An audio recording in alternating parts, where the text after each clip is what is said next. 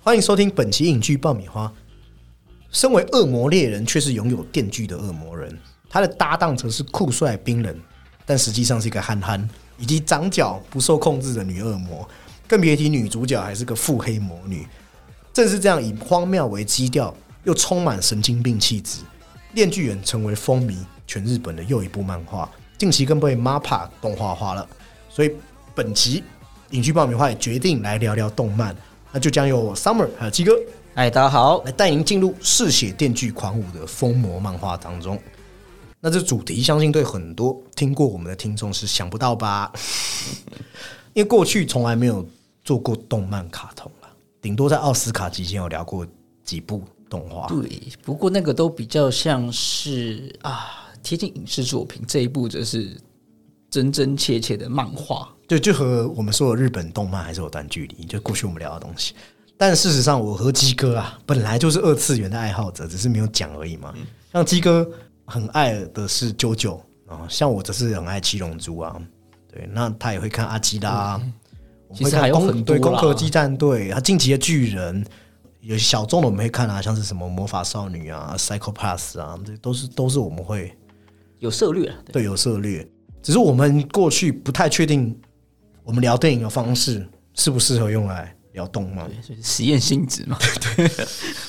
所以大家还是要注意，今天是聊动画和漫画，而且因为漫画它或是动画它的剧情是很长很长，所以我们不会讲任何剧情，只是讲一部作品在我们这个世界的一些文化现象，还有它好看在哪。所以有一些暴雷，如果你真的很想介意啦，对，很介意就就出去，我们也没关系，我们不要因为这流量而而害你害你去损失一个好作品。体验啊呢。对对，那你听到不对劲就就赶快关掉，因为今天每一趴都或多或少有可能会聊到可能某些某些雷的地方。那可能也因为我们会选这主题，因为《链锯人》终于动画化了嘛。那如果有看过这系列漫画的人，或是有好好了解过这部作品的作者，你就会知道，哎，对，他是疯子，没错，同时也是个哲学家啦，那就是藤本树。那他多疯呢？然后上大学曾经因为嫉妒同学的画技，他就扬言说：“啊，老子我四年内如果不能比这些人画的好，我就要我就要把他们都杀了。没错。他一开始其实是美术大学的油画系，嗯，对，然后后来突然又这样子，”算是个蛮爱画画的对人啊。但他蛮蛮有趣的说，他常会有一些很很很脱序的行为，例如说漫画那个书封里面那里的介绍，他有一次就写说，我一年都会去法国找我祖母两次，因为我觊觎他的遗产。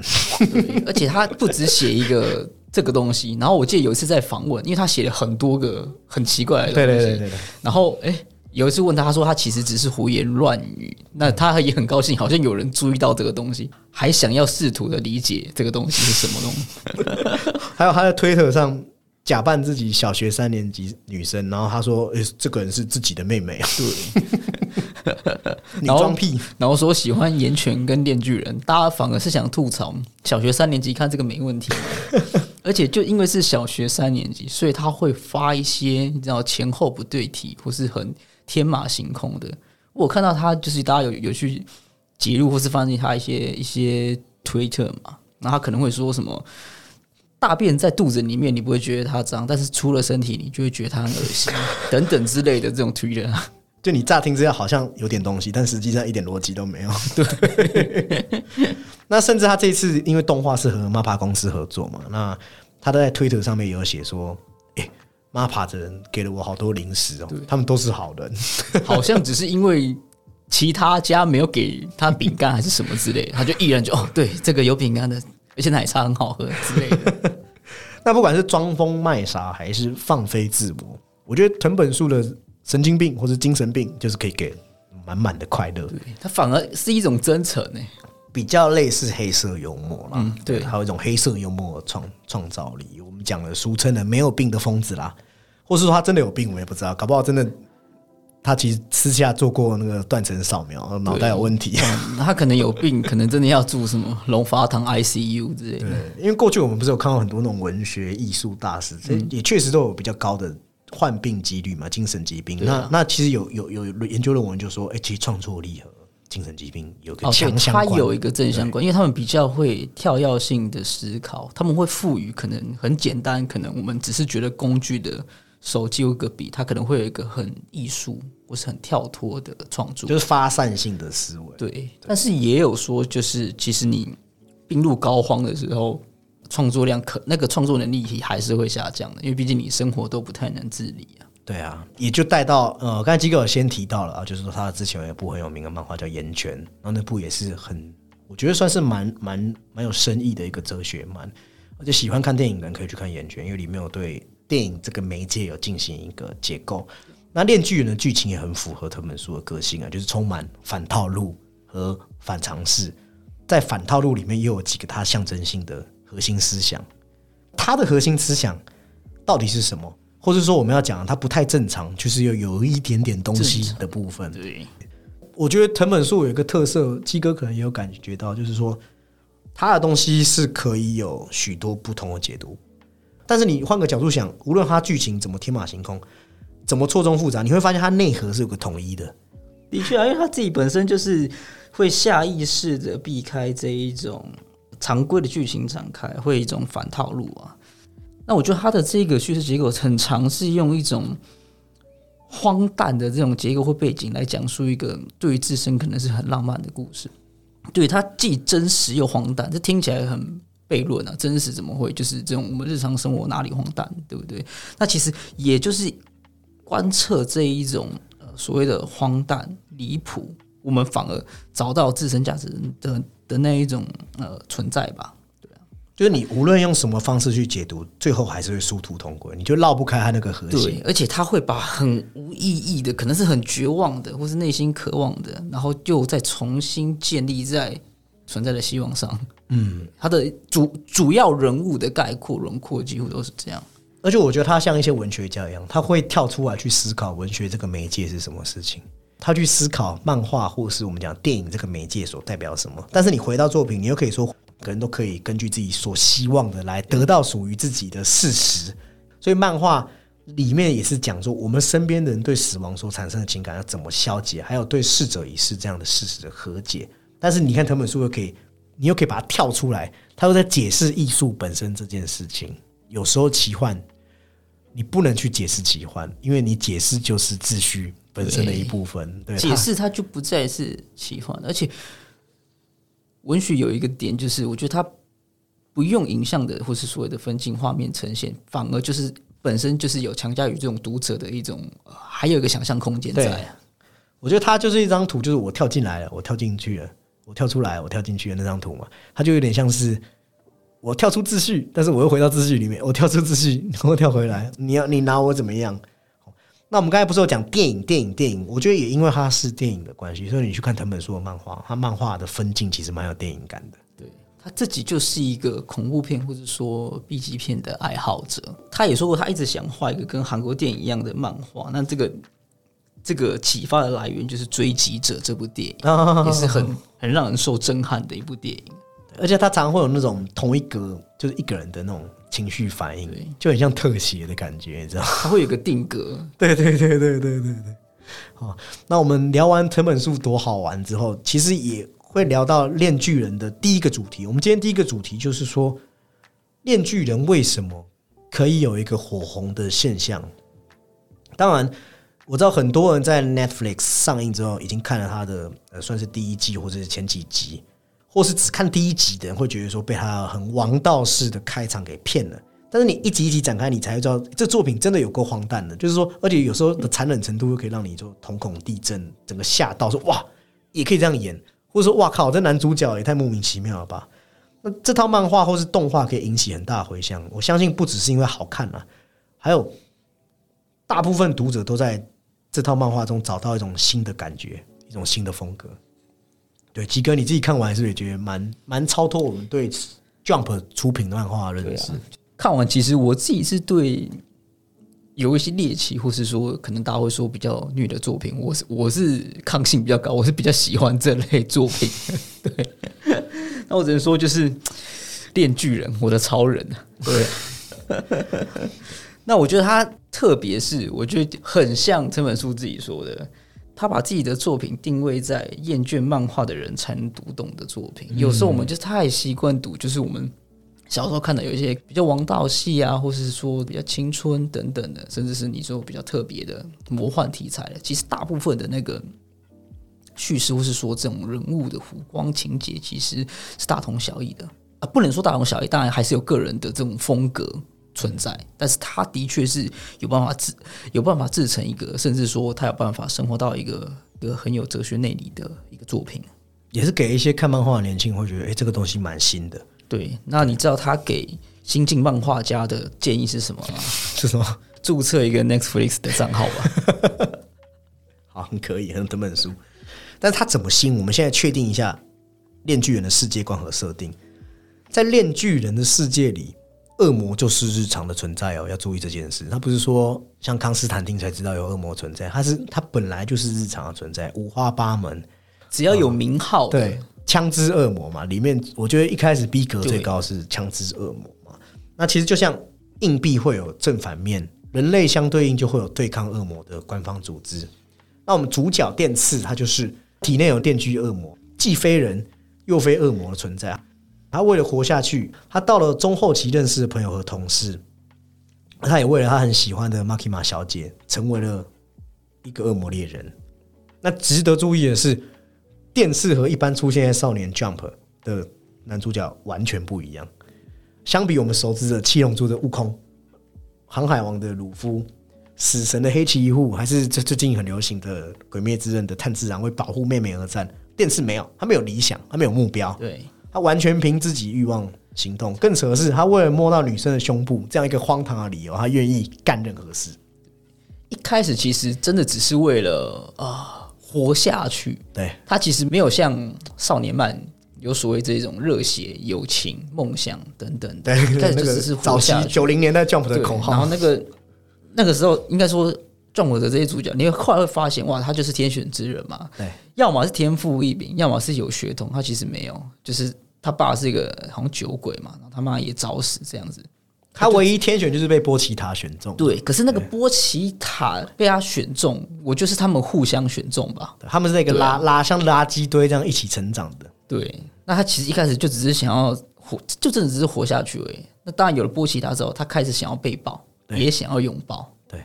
而且不管他是不是天选，这都不重要，因为重点是他也没什么伟大的目标。他开始就是只为了兽性，吃吃饱睡饱繁衍，就是这种的。对，那还有欧派，对，就是为了欧派。对，那甚至他连基本上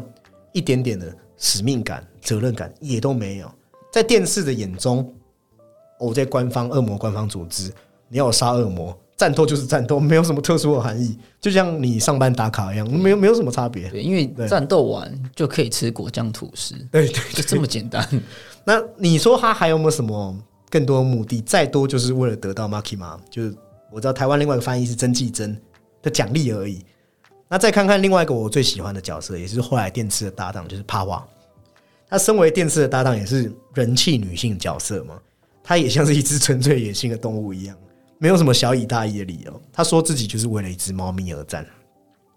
电视和帕瓦的理由还有那个视野格局都是非常狭小，但也因为那视野很狭窄，反而就像前面几个讲，我们那些看够了热血漫画套路的观众，会有一种很强烈的代入感，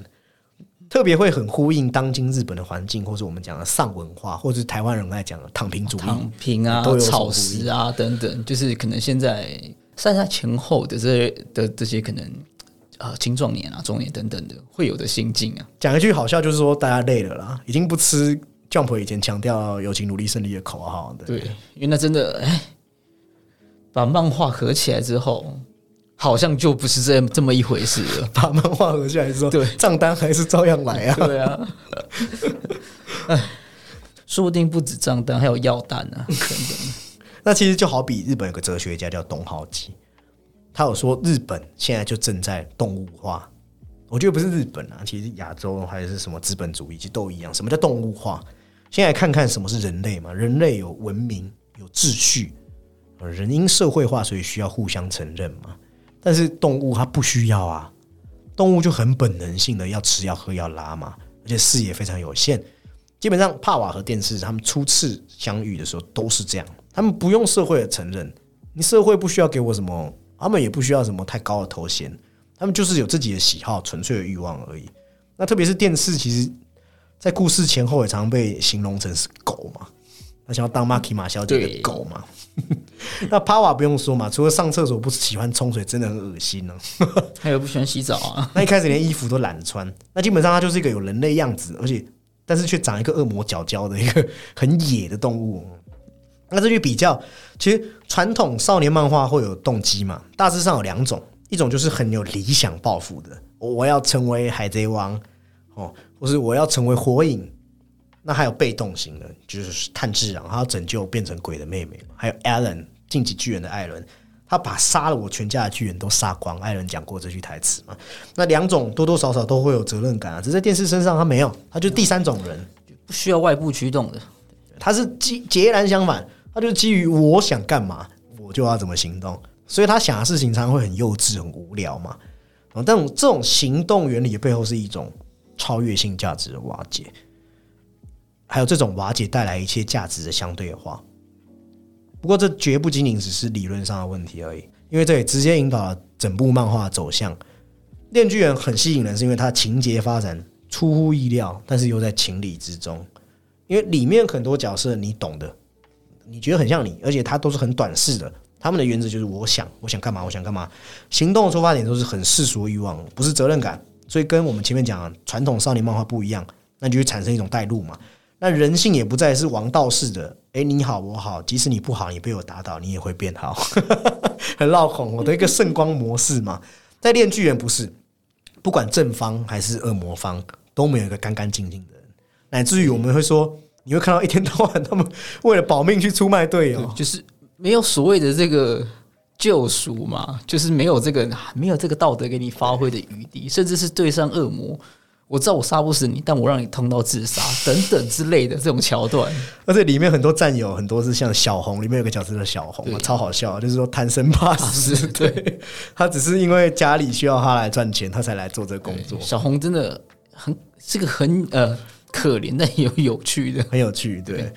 那小红或是说我们讲的这样的角色，也都是很现代性的。因为里面很多角色其实就和我们一样，就拼了命在工作。对小红也是啊，但是你们都不知道为什么要拼了命工作。那小红说，他也不知道为什么要工作。这个东西就是非常的高危险，但他说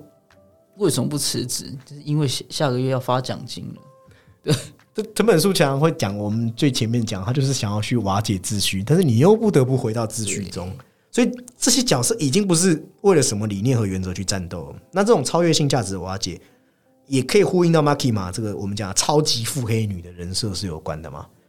对于传统少年漫画来说，通常啦，Maki 嘛这样的坏女人，可能只是会其中一个 boss 啊，小 boss 啊。那作为女主角，也是让人难以想象嘛。但是用坏女人做女主角，或是一些魔魅的角色，其实不稀有。因为 Maki 嘛的特色，其实总结来说也不是坏哦，特别是前期，它的特色比较是神秘莫测、不透明。你看不穿这个人，那我觉得蛮厉害的是说，因为一般少年漫画女主角的人气都因为设计的很扁平，很像英雄附属一样，所以看一看就被忘了。但是炼巨人我没记错，他人气投票最高都是 Maki 嘛？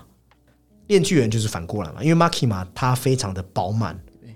那有人说 Maki 嘛中间那个旗去掉，读起来就是妈妈的意思。妈妈。那陈本树自己有说，他有给这个。呃，马奇马这个角色其实是有要要有一种母爱或是母性光辉的形象。那对应的是，其实电子是缺乏母爱的，所以他们才会在电影院看到最后面的那部电影的时候，母子相拥，他们都随之哭泣啊。就像你讲，电视一开始想要就是温暖和认可，那他见到马奇马第一句话就是“你你可不可以抱我？”那就就很像一个动物，很反射条件一样讲出来。马奇马也是一开始就满足电视的要求，只是。马克嘛，后来不是就是越来越冷漠和残酷？那其实你在心理学或是精神分析，其实母亲本来就是两种矛盾的共存原型，一种是庇护，一种是无情跟吞噬的形象。那很显然，马克嘛，他可以毫毫不矛盾，同时展现这两面，所以你才会觉得很有一种说不出来的奇怪感。那我们讲的一个孩子要脱离妈妈才能成长，但是问题是电视他根本不想成长啊，这就是。电锯人》另外一个主题，也就是我们讲啊，当今上文化下反映了年轻世代的心态，或是日本草食男嘛，或是我们台湾很爱讲的阿姨，我不想努力了。佛系啊，那刚好这阿姨还是像 Maki 妈一样漂亮的大姐姐，你就觉得那这是姐姐坏也没关系嘛，或者说坏更好，对不对？反而有特色，他就会想要和这样的女生在一起。那当然一个小雷嘛，就是 Maki 马的前期和后期差别还是很大。嗯，其实我觉得他有分前中后，因为后面其实波奇塔又给出一个解释啊。对对，那你其实到后面 Maki 马越来越清楚之后，他的邪恶也会让人很多人是不能忍受的。但是你不能不承认说，Maki 马最有魅力的时候，就是他越模糊的时候，他越不透明，他这个特质就越明显。就是在大众心里，她好像就会作为一个神秘的女坏女人这样流传下去。我觉得以后漫画未来可能也会有更多类似这样的角色出现了。对，但是我觉得这个坏女人的这个设定也是藤本树自己喜欢的。对，也有采访问他说，就是他择偶条件，对，就是他的诶，他笔下的女性角色非常有魅力。那是怎么创作？他说他只是画他喜欢的女孩子。嗯，那同同时之间有一个小故事可以知道，他就是真的可能是抖 M，或是真的喜欢坏女孩。就他在大学的时候，好像他的那个脚踏车就是被一个女生好像好像是故意用倒了，然后他也没有那个女生其实也没有道歉，就是反而非常轻蔑的，就是说对啊，是我用倒了，怎么样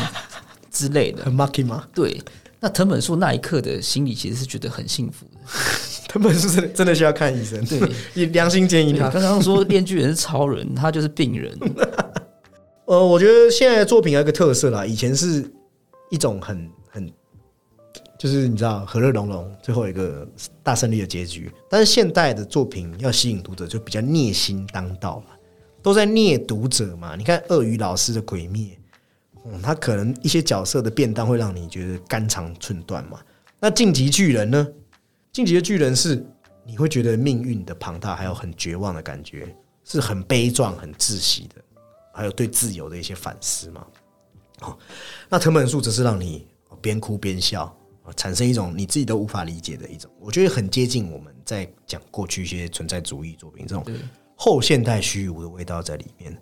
哦，因为你所有人，不管你是大人物还是小人物，我们本来在这世界上都有可能在每时每刻、每分每秒毫无缘由的就死掉嘛。因为命运这东西本来就不是我们可以掌控的，是充满不确定性。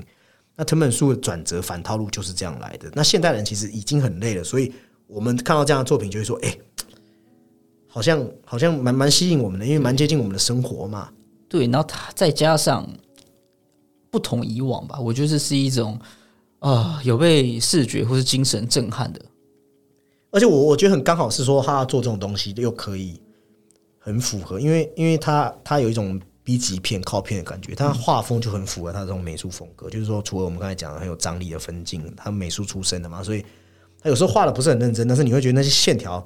潦草，但是诶、其实蛮好看的。对，蛮有那他自己味道对他自己有提到说，哦他自己其实不太擅长画动作戏，所以有时候会可能会稍显凌乱。那我就问他：你超越你美术班的同学了吗？对，还是说他们都埋在哪里了？对，那你如果真的要很精致的作画，其实呃，你可以看看那个三浦健太郎的作品，嗯，对他有些他有些画面其实画的真的跟素描一样。那荒木老师呢？黄木老师只是他有一种奔放点，他就是有一种美式、对美式或是一种呃，可能时尚感，对时尚感，而且他的人物其实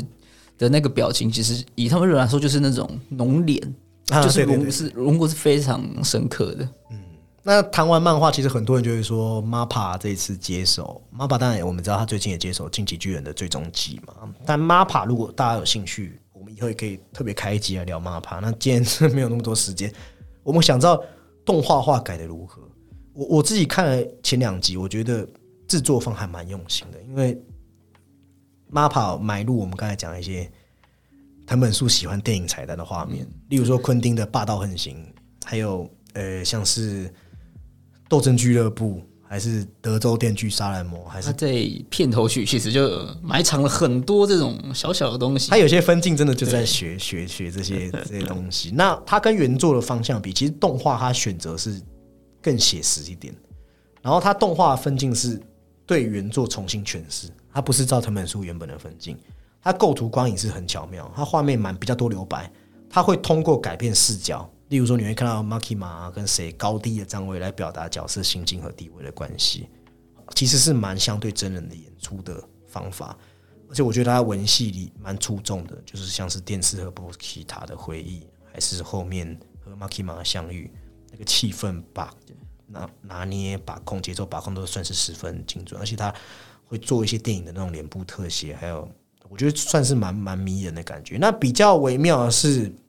因为他战斗部分有用一些三 D 啦，就还有做一些三 D 建模，所以你知道这会引起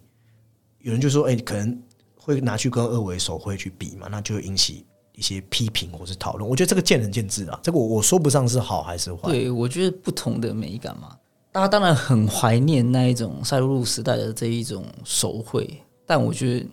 现今制作的，你看了很多的作品，其实不失有它的风格跟美感。我们我觉得这是可以并存的。对，就是会有人觉得说，嗯，这一次《链锯人》的动画化会说它好像没有漫画那种尸山血海哦，砍来砍去的爽感。但我觉得目前看我我自己是蛮满意的，就那个整个品质。那当然还有一个批评是说，他删除了一部分的剧情。你才刚演几集你就演，你就删了一些蛮重。哦对他删了一个，就是电视中间去他要去救一个人，然后他他对对一个叫我记得漫画叫做肌肉恶魔，虽然不是很重要的剧情，但是他就直接把它拿掉。那那我觉得网络有一个梗蛮好笑，我主要是想要讲这个幽默的事情。电锯人的电锯不是有个功能吗？被他吃掉就会完全消失在世界上啊。那就有人说，因为肌肉恶魔被电池吃掉了，所以它当然没办法呈现在动画里面了，因为它等于不存在。好好，这可以，我给过好不好？这蛮幽默的。好，这样也可以。好吧，对，好吧，那 MAPPA 本来就蛮有趣的啊、因为《晋级巨人》他制作的时候也是也是好好好坏参半啊。但是我觉得起码你可以看得出，他这一次《炼巨人》是有下足重本，他没有要敷衍了事。那好不好，其实可以等他再多做几话或多做几季，大家再来给一个答案也不迟嘛。那这边就来聊一下有趣的环节啦，就说鸡哥啊，你自己看完《炼巨人》，你最喜欢哪一位角色？《链巨人》里面角，其实我没有特别的讨厌或是喜爱的角色，但我对一个角色的呃里面的那他的那个应该是说也是搭档，也是他的前辈，就是早川秋。哦，早川秋。对，因为他的东呃他的故事非常的悲剧，但我觉得在这个呃荒诞的这个设定里面，他是最接近真人的，对，而且他可以用肉身之躯去怎么怎么说？我觉得他是最接近凡人的恶魔啊，就是你可以看他其实。从前面来说，他的家庭是因为也是因为枪支恶魔嘛，他就跟大多数人一样嘛，他为了要复仇等等等等。然后，可是你可以发现，他其实是一个细腻，甚至是可以说是温柔的人嘛。对那在经历了可能他的那个另外一位前辈、基野前辈基野前辈等等的的那种悲痛，他是流泪了。然后到后面又承接过了那一支烟，那支烟不一定是传承，也有可能是一种释怀等等。然后后面还戒烟，对因为他要忘他，他知道前辈希望他忘掉他。没错。那到后面，其实他呃，算是因为他们其实经过一次地狱嘛，回来之后又在跟呃后面的一位那个未来恶魔签约。那即便知道自己的未来是怎么样，就是有一种这一种破釜沉舟之心啊，那他也知道自己会死得很悲惨，那依然就是向前行啊。而且我觉得他是个佯装成男人，他本质上就是个男孩。对他到过世枪支恶魔的那个幻象里，他是留在过往，只是弟弟的形象变成那个帕瓦跟电电刺刺，而且在玩那个球对，所以也就是说，他其实对他来说，其实是一个相近一个手足的存在了。那不只是对他来说啊，对电池来说，其实也是对。而且他后面，因为他是代表人类的感性温存的那一面，但是也同时代表人类很弱小、很无力。他即使献上自己寿命，他也没办法救了基野嘛。我觉得最感人是当他和电池还有帕瓦他们产生感情的时候，他终于可以去参加枪支恶魔讨伐战，他就不要了。他不要了，对，他说了一句是他怕了，他怕再失去更多人了。那边是真的蛮感人，就是说他不要了，他已经有他很多人没办法像他这样，因为很多人会忘记身边已经有值得自己珍惜的家人。那后面就你会觉得特别悲剧，特别特别感伤，就是说这样的这样的早川秋，他到后来什么都没有保护到，但是我觉得就是那一份心意啦，那就代表一个普通人，对对他可能没办法给你带来很好的生活，就像你身边的哪一个家人一样，但是他是真的爱你，这样就够了。那我自己蛮喜欢的是帕瓦，一来就是帕瓦太可爱了嘛，对不对？对，他也知道自己很可爱，他有这个设定。对，那我觉得他藤本树让他和电视展现出是一种，本来是觉得像兄妹啦，后来又觉得像恋人，但是更更后面你会觉得这这是这是超越这两种感情的。嗯，对，他比较像是柏拉图他们讲那种，就是一个爱情的最终模板，就是它是一个高于血缘的一个，又高于完全亲情的一种感觉。就是你知道，像那个炸弹人叫雷塞，或者一个翻译叫雷杰，对，他和电次是像初恋一样。他那一句他们他也没有上过学，那所以为了跟差初恋和解，电视后来去上学了嘛。所以这这个对这个第二部的时候，雷杰如果是刚刚是讲了，如果是以整个篇章来说，雷杰篇是我最喜欢的。嗯，那 Maki 嘛，你则是转世了嘛，就是电视用拥抱这段感情，但是 Pawa 不一样，Pawa 很像一个人一生中，哎，他就占了一个地位，所以我可以理解为什么藤本树他第二部可能会，他有说他有说帕瓦说我在等你嘛，等你来救我嘛，所以我可以理解为什么藤本树会有这样的设定哦，因为因为那样的女生，她她是一个有有很重要的地位的，对，但是你总归来讲，第一部贯穿核心的还是 Maki 嘛。那接下来这一趴就是 Maki 嘛，完全大爆料了。我觉得 Maki 嘛就是第一部全部的核心。你想要知道 Maki 马在做什么，就继续听下去。那你想要用等到动画演的，你就现在出去。Maki 马为什么是这部片片的核心？要先了解他的能力嘛。Maki 马，他的能力是支配恶魔，支配对，而且是呃，你当你觉得你比他低下的时候，你就会呃甚甚至是不用这种呃，只要他主观等等对对，他就可以直接跟你缔结一个契约。对，所以他在发动能力的时候，他才会要在场的人蒙住双眼嘛，因为他不想要恶魔身份败露嘛。那刚才基哥我讲他的能力，就是说我主观认为比我低等的我都可以控制，所以这跟对象是什么有什么想法都无关哦，因为漫画写的明明白白哦，只要 Makima 认为那就是啊，对，不管人啊、恶魔、魔人，对皆此。动物也可以。那当然也会有人傻傻觉得说，那就等同于 Makima 天下无敌了吗？但实际操作是有难度的，因为这个设定是说明 Makima 发动支配的条件是单向满足项。哦，那 Makima 主观认知还是要通过参考客观条件嘛？举个例子，他有和暗之恶魔打斗那一段，Makima 想要支配他，他们就首次过招，那 Makima 就占优势，那心里就觉得嗯，我强于你，所以我可以支配你。但是暗之恶魔马上出招，把他的手给扭曲掉了。那这就让 Makima 瞬间产生出我没办法支配你的想法，所以你才看到 Makima 改变策略，他改改为支配其他人去跟暗之恶魔签订契约，去逃离结界。好，所以其他情况类似于枪支恶魔，还有前期 Makima 无法支配一些人，都是这样的概念。那当然还有一个关乎本片漫画的核心，就是他用武力压制炼巨人后，他还是没有办法支配他，因为 Makima 主观内心是仰慕炼巨人对的嘛。，他是他的狂粉啊。对，所以他构不成支配的条件。那当然，他会那么强，也是关于漫画的一个设定嘛，就是大家对于恶魔所属的那个项目越是恐惧，他的能力就越强。就是越比如说奶茶恶魔，你如果大家都很怕奶茶，那奶茶恶魔就超强嘛。那我相信奶茶恶魔应该蛮烂的啦。对。那 Makima 身为支配恶魔当然强啊，因为我们人类永远都害怕被支配嘛。举凡你被感情支配、被男朋友支配、被女朋友支配、被工作支配等等。那讲完能力，很多人就好奇说：“啊，Makima 的动机跟目的到底是什么？”他的目的就是为了让电锯恶魔，就是波奇塔完全重生，然后用电锯人的呃能力吃掉，然后抹杀掉自己，把自己杀掉。再说明白一点，Makima 想要让支配完全从世界上消失，所以很有趣。有一段就是说，很多国家很害怕这件事发生，所以派出刺客去阻止。因为对那些国家高层来说，他们很清楚失去支配啊。不能失去支配。他其实不只是要他自己消失，他还要让呃，我记得是四个东西嘛，就是会迎接死亡的四个东西：一一起消失对掉。，Makima 说的，他说要消除掉这个世界上没有他们，人类就能更加幸福的东西。他其实他是真的讲的这个真心话，对，我觉得有一段很恐怖是，这也很嘲讽啊，你知道日美的关系，他最大支配国美国，他还丧心病狂到献祭所有民众一年的寿命给枪支任务，也要干掉 Makima，所以你就知道哦，准确的说法是说，在 Makima 死在炼巨人之前杀了他。日美双方都有这种类似的条件，像是为了保护 Makima，其实也有转嫁 Makima 的伤害到日本日本国民身上。对，Makima 为什么会这样？其实岸边就是他有个搭档叫岸边嘛，就有问过说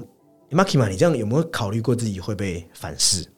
那 Makima 的回答是说，能够被炼巨人吃掉是他至高无上的荣耀。那其实这段话也隐喻说，他想消除的东西就是包含以他为载体的支配嘛。那最后波奇塔有说过，支配恶魔其实一直渴望与人之间有平等有平等的关系，或是呃连接等等。对，但很讽刺是，一直以来他只能用恐惧的力量来跟其他人相处。他其实一直渴望有人可以像家人一样对待他，所以他才会用这种错的方式来创造这样一个世界。所以贯穿全作，他为了让 Pokita 完全苏醒，Makima 不是前期漫画有一堆迷之操作吗？我觉得他就是要为了打击击垮电次的内心，想要打开他内心的窗，哎，我不能撕了黑黑黑暗的对门，他的故事，很像九尾那个门。只有让他，因为前面 Boki 老说他要让电视实现梦想嘛，那他只有让电视对对他们两个其实那个时候是一体的，而且马奇马把那个视为呃一种契约，但其实不然，我觉得。对。那可怜之人必有可悲之处，我觉得你理解后，这就是 Makima 最适合的句子。他是真的很坏，但是他也真的很可怜，因为他的内心其实是很柔软的一面，特别是因为他不能支配电视，就恰恰可以说明这件事。因为马起码主观上他没有觉得电视是比他对低的，他没有觉得他高于，一来是因为练对练巨人的崇拜了，但我觉得不全然。二二是因为你还记得波奇塔在最终话，他有说，实现支配恶魔梦想的方法就是要紧紧抱住他。那其实就呼应整部漫画的第一话嘛。电视遇到马奇马第一话就是是一个拥抱对抱我一下。那电锯因为会伤到人，所以没人会去抱电锯。那同理也不会有人想要去接纳支配嘛。所以波奇塔和马奇马一样，他们作为人类恐惧的根源，他们内心深处其实就是希望一个简单的拥抱而已。那他听到电视第一次提出这种温柔的要求，他当然理所当然没办法把电视当成一个低等的存在，只是为了保住这样关系，支配恶魔只知道他知道的方式，也就是那一套把人当狗，想要把人套牢住、留住这样的关系。那一般人来看会说，哎、这样很病态。其实这不是病态，这是支配恶魔本身个性上面无法避免的缺而且陷。他其实有说到一个，就是他把人当狗，不是他给出那个解释，你其实是可以从自己行间发现，他不是觉得他低下，是因为那样，就是狗会喜欢自己的主人嘛。对，对，主人对狗来说是唯一那个那个双向的情感，其实是一个比较正向的关系。因为因为他自己的条件，所以他从来不可能和人交，流而。且知道他的那些人不会让他有这样的生活条件与机会，就像他要摧毁电池一样。对所以你可以说他坏，但是我觉得他身上也是充满悲剧性，很渴望人，但却完全不懂人。然后他消他想要消除支配的方式，居然是用支配的方式，这超级讽刺的嘛！哦，所以很意味深长的桥段是，他这么老练、深沉的智慧的女生，她看到垃圾电影、庸俗电影桥段中拙劣的拥抱，她还要看烂片看到哭。这就是她内心柔软的那一块嘛。所以说，情感一无所有的她，她却想要帮人类消除恐惧。她单纯觉得说，我只要做到人类平等这件事情，我只有这样的做法，我只能成为对，一个很坏的女人。所以其实本质上来说，我是既不喜欢又非常喜欢这样的角色，因为你会觉得他蛮可怜的。他是一个其实是很有感情温度的人。第一次看会觉得，第一次看你没去想，会觉得说他就是个 boss 而已。但我其实还是偏呃喜欢这个角色的，没有，我不喜欢他，是因为他把帕瓦切断了。就因为这个理由、啊。对对对，没错。因为你可以知道，就算他死掉好了，他还是有机会在呃，就是其实像后面一样，就是他在地狱重生，他在地狱死掉之后又在人间重生了。对，所以他即使某一个部分成功好了，那也只是在呃马奇马这个人格下，他自己觉得成功了，嗯，但其实并不然。对，他他可能想要就是完全让自己对，对。但是那个条件是他他要呃让炼巨人完全的吃掉它嘛，它才可以抹出意义、名字、现在跟过去。嗯好，那我们今天聊这么多，最后也来一个，也算是一个心得总结，就是这部作品，呃，也不用评分啦，因为第一次聊动漫嘛，我觉得也也不需要给动漫，因为有有分动画和漫画嘛，那评起来其实也蛮复杂的。那我觉得这这一趴叫做推荐时间呢、就是说，哎，这个作品好在哪？就是无论是看过的还是没有细读的，是不是又可以去让听众再去细读细看的原因是什么？对不对？那吉哥，你要不要现在讲一下？我之前其实看他的漫画，我追到一半的时候就觉得哇，真的是一股清流。不过这个清流流着可能是血或是什么那种肝脑涂地的内脏，但不失为是一个好作品。那刚刚其实有讲到一些他的那个分镜等等，我觉得他的分镜不只是有电影感，它有时候也是一种极具创意。对，像它有一些画面可能是用肠啊，或是就是就是你你知道的那个人的那个肠子，或是手等等的，就是它不止在人物或是在故事上，它连在表现上，它都有慢慢的在呃，也不能说慢慢啊，就是作为藤本树，它有展现出它应有的风格吧。再也是说，我们刚才提到他的像是他的那种哲学内里，其实你一开始你看的时候，其实不会有这么大的感触，但是他就会诶，慢慢的、慢慢的，你可能会想翻第二遍等等的。像我前阵子有把一些篇章再刷第二遍，当然就是会有一种嗯会被一点通的感觉。像就像藤本树之前也有说过，他很喜欢 AVA 的那个呃三部曲，他说的应该是旧三部曲的剧场版啊。那我也很喜欢那部作品，他有提到说这个作品一开始看完，其实一时之间不会觉得它这么有趣或是这么精彩，但是他觉得里面的那个探讨的问题，到死他都还会记得。那我就觉得里面的这个暗藏的这一种呃精神内里，或者所谓的一些大大小小的折射，好了，我觉得它是介于一种有点荒诞又有点虚无的存在，但同时之间人物又要赋予它其中生命的意义啊。对，那作品来说，我是非常推荐的啊，对，不然我们也不会准备这一期节目。这是好偷懒的理由。以后每一集就是这个，我觉得不错，不然我们不会录这一集。从表皮上来看，它还是很 jump 啦，就是说可能是傻傻缺缺乏一根筋的男主角嘛，或者是一些很恶魔啊打斗的元素，但那也只是表皮而已。我们刚才讲那么多，它是个蛮蛮蛮反反 jump 的感觉的。我觉得它厉害的时候，它多了很多令和元素，就是令和新时时代嘛、来了嘛。哦，告别平成之后，猫咪、猫奴，还有一些平权，还有一些上文化啊、还有一些跟自杀有关的，还有一些舔狗，还有一些草食男。我觉得这就是这种时代精神，它很精准去捕捉啊。电视它有一种冷漠的漫不经心。我们会说，一开始他和帕瓦他们两个是没有经过社会化的过程。那其实第一步你会看到两个人借由交流、借由经历，一步一步的学习到社会化。但是社会化这件事有好有坏嘛，所以他们因为借由接触到人类，感受到人类的善意，甚至帕瓦是被一只猫咪开启他内心可能自己都不知道自己在意的那一块。对，但是同时之间，也因为他们越来越被赋予人性，成为了人，他们就会了解人会因为失去什么而痛嘛。就像帕瓦会开始在意电视，会帮他想要庆祝生日。那电视从一开始可能觉得早川秋干我什么事，到后来早川秋走了，他非常的难过。一开始只是哭不出来，他还以为自己失去了人的心。那帕瓦也是慢慢觉得，血不只是食物，血是温暖。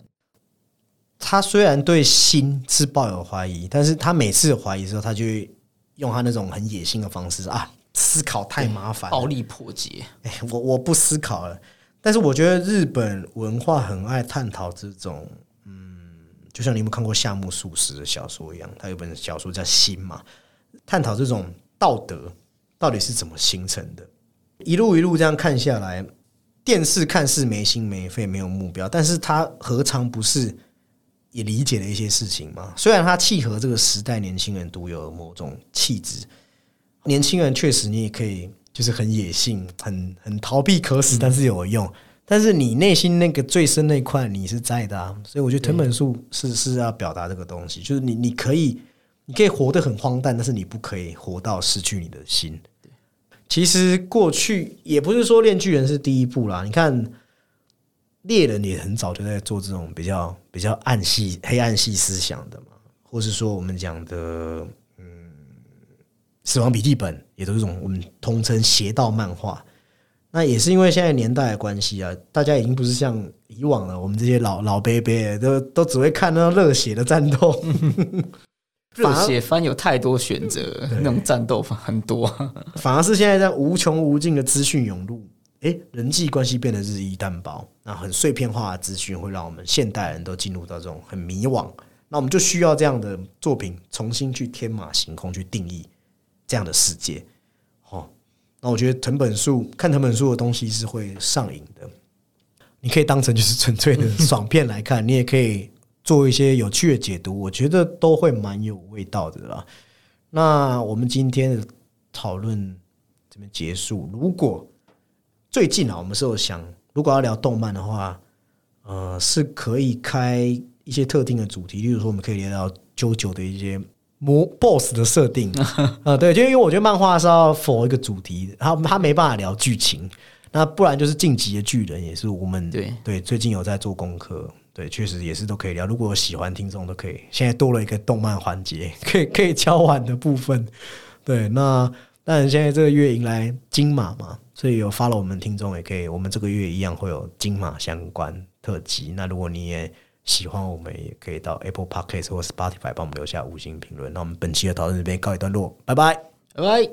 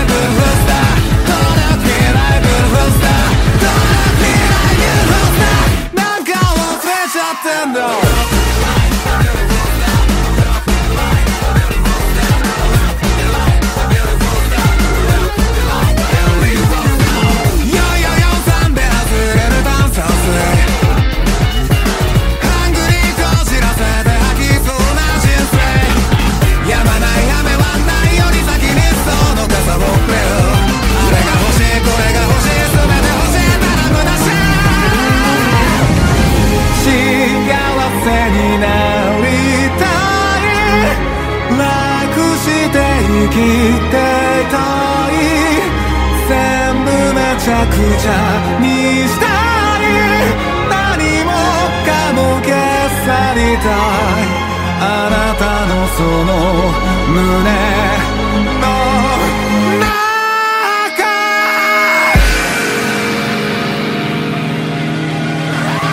ラッキでなくしたこだけ迎える天国じゃどうもいはない I love you, can I stay?